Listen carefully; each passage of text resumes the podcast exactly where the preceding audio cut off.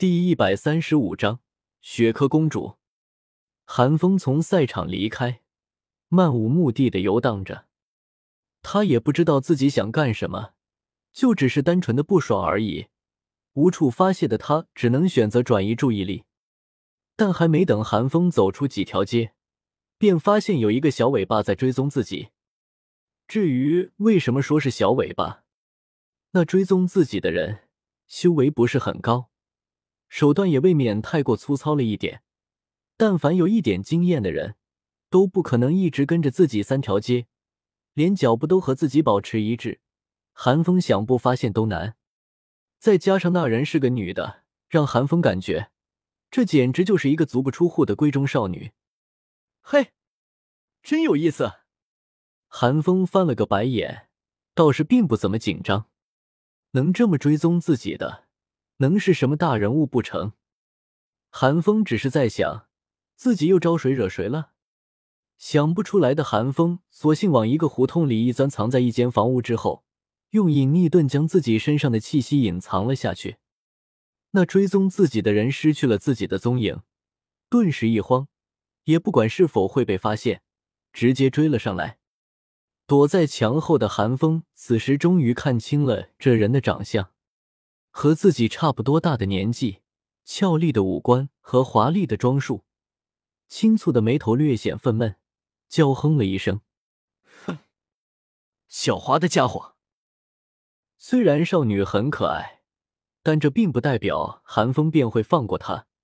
第二魂技一动，寒风便已经出现在少女背后，一把捂住少女的嘴巴，低声道：“告诉我，你的目的。”被寒风抓住，少女先是浑身一颤，下意识的想要尖叫，但却被寒风堵住了嘴，好一会儿方才平静了下来。寒风等少女不再颤抖，方才缓缓放开自己的手。但寒风没有想到的是，少女不仅没有露出惊慌之色，反而不屑的看了自己一眼，讥讽道：“呵呵，没想到被兄长看中的人。”居然是这么一个卑鄙之徒！卑鄙之徒，那追踪我的你又算什么？韩风下意识的翻了个白眼，毫不留情的回敬道：“你，你无礼！”少女似乎是被寒风气着了，怒气冲冲的骂道。但少女的骂声却对寒风毫无伤害可言。只见寒风轻哼了一声，赤天之盾出现在手臂上。抵在少女的眉心，淡漠道：“现在是不是可以告诉我，你的兄长是谁了？”你别乱来啊！我可警告你，你要是敢动我一下，我皇兄和父皇是不会放过你的。少女被吓了一跳，外力内忍的叫道：“皇兄，父皇！”寒风一愣，听到这两个名词，寒风再看少女的长相。果真与雪清河有三分相似，心头一跳，试探的问道：“你是雪珂公主？”见寒风认出了自己，雪珂顿时如同一只骄傲的天鹅一般昂起了脖子，也不再惊惧，而是得意的看着寒风，道：“算你有点眼力。”知道眼前此人是雪珂之后，寒风也收起了赤天之盾，结合原著。他大概已经明白雪珂为什么来找自己了，无非就是知道了千仞雪招揽自己的事情，在好奇和嫉妒的驱使之下，来见识见识自己这个让千仞雪赞不绝口的天才罢了。真要说起来，雪珂也算是个悲剧人物，自己的父亲被毒杀了，最疼爱自己的皇兄被不知不觉的取代了，自己喜欢的唐三，还是个冰清玉洁的纯情好男人。心中只有小五一个人，根本容不下他。最后当上天斗皇帝的，也是和自己没多少交集的雪崩。简而言之，雪珂的存在就是为了衬托唐三罢了。想到这里，寒风颇为怜悯的叹了口气，也没精力和雪珂纠缠，便说道：“尊敬的公主殿下，草民无状，顶撞了公主殿下。”改日草民定会找太子殿下亲自告罪，告辞。说完，韩风就要走。至于道歉，那是不可能了。这就是骗骗雪珂的话而已。但雪珂哪里就这样放过韩风？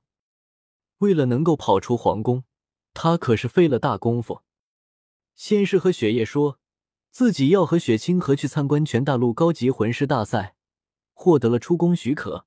另一边还要瞒着雪清河，等雪清河离宫之后，方才拿着皇帝手谕，大摇大摆的走出了皇宫。为了万无一失，他连自己的贴身侍女都骗了。若是就这样让韩风走了，自己岂不是白忙活了？你等一下！雪珂连声大叫了一声，想要韩风停下来，但韩风哪里听得进去？有了宁荣荣的经验之后。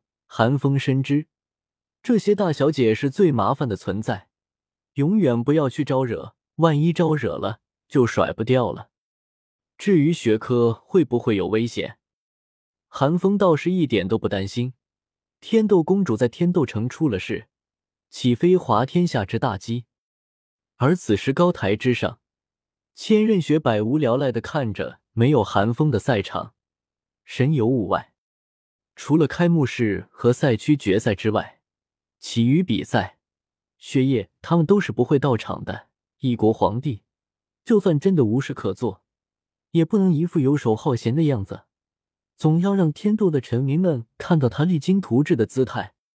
千仞雪今天也是因为有史莱克学院的比赛，以为寒风低要上场，方才挤出时间过来的，但结果却让他大失所望。韩风并没有上场，倍感无趣的千仞雪坐在位置上，已经在想找什么理由才能中途离场了。但就在此时，一个侍卫走到千仞雪身边，低声对千仞雪说了些什么。千仞雪顿时眉头一皱，冰冷的开口道：“去找，找不到，你们自己提头来见。”说完，千仞雪也不看什么比赛了。转身便走，浑身上下满是生人勿近的煞气。史莱克学院的休息室，刚刚从七宝琉璃宗办完事后回来的宁荣荣满怀欣喜的冲了进来，但下一刻却如同打了霜的茄子一般，眉目之中满是幽怨，不甘的找了找，最终失落的蹙起了眉头。他本来是回来找韩风的，但现在见不到韩风，原本对他而言。充满了期待的史莱克学院休息室，瞬间便变得索然无味了。而小五又一心牵挂在场上的唐三身上，朱竹清又不在，只有戴沐白和奥斯卡两人而已。宁荣荣现在甚至想回七宝琉璃宗。至于比赛，此时在唐三等人的设计之下，整个象甲学院就只剩下呼延丽一个人而已，落败也只是时间问题。根本没什么好担心的。不过，出于对韩风的关心，宁荣荣还是留了下来，疑惑的看向戴沐白，想询问韩风的去向。戴沐白看到宁荣荣脸上的神情变化，顿时哈哈大笑，揶揄道：“别找了，疯子那家伙出去了。你要是想找他，就出去找呗。不过不要问我他去了哪，我也不知道能不能相遇。”就看你们的缘分了。